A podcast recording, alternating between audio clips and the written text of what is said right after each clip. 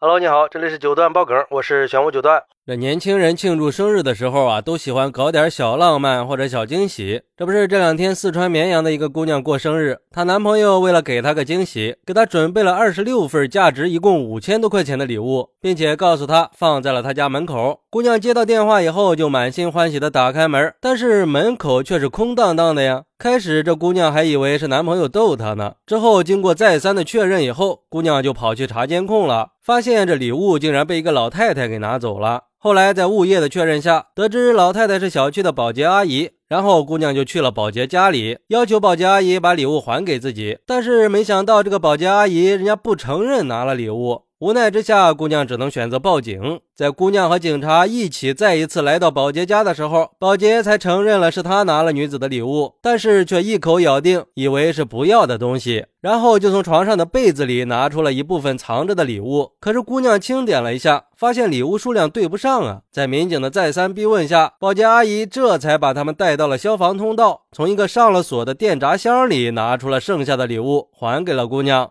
哎呀，我去，这还是分批藏的呀，这够警惕的呀！反侦查意识很强嘛，就像一个网友说的：“这保洁阿姨可以说是狡兔三窟了呀，还把礼物藏了好几处，连被窝都用上了。要不是人家报了警，估计这礼物是要不回来了。不过，就算他再狡猾，也难逃法网。天网恢恢，疏而不漏嘛。拿了不属于自己的东西，注定是要吐出来的。”现在很多保洁都是这样的。两年前，我刚刚买的一把新雨伞放在门口，连包装都还没拆。进屋之后就拿了个东西出来就没有了。去查了监控，发现就是被保洁员给直接拿走的。一次都没用过的东西，有人会丢掉吗？后来也就不了了之了。从那以后，连颗花生都不敢在门口放了，感觉太恶心了。还有网友说。我也有类似的经历。有一次办公室里大扫除，同事的几本教科书跟教案放在门口的桌子上晒太阳，而且也明确的跟打扫阿姨说了，这些都是要用的，千万不能拿走。结果睡了个午觉起来就没了。问了打扫阿姨，说没拿。同事就发火了呀，就说既然都没拿，那我只能去查监控了。然后那阿姨就说，我帮你去问问吧，不用查监控了。没两分钟就拿回来了。不过也有网友说。放在楼道里，谁知道这是要还是不要的呀？这么贵重的东西放在楼道里，真的不怕丢了吗？这是故意引诱别人违法，这男朋友也有责任。保洁阿姨只能说是捡到东西不归还，这是道德方面的问题。因为盗窃的前提一定是采取秘密的方式，以非法占有为目的窃取别人财物的行为。但是保洁阿姨并没有盗窃的主观想法，误以为放在门口的是不要的东西，是准备丢掉的，而且又不是封闭的环境或者是房间里。在这种情况下，只要保洁阿姨认为自己是捡不是偷，那就不能够算是盗窃的行为。不过，对于这种说法，有网友立马就回复说：“老太太把精美的礼品当成别人不要的东西捡走，是不符合常理的。而且，老太太是把礼物分开藏的，在失主找到她以后，经过多次沟通才把礼物交出来。这一系列的表现，足以说明老太太具有非法占有的目的，绝对属于盗窃。”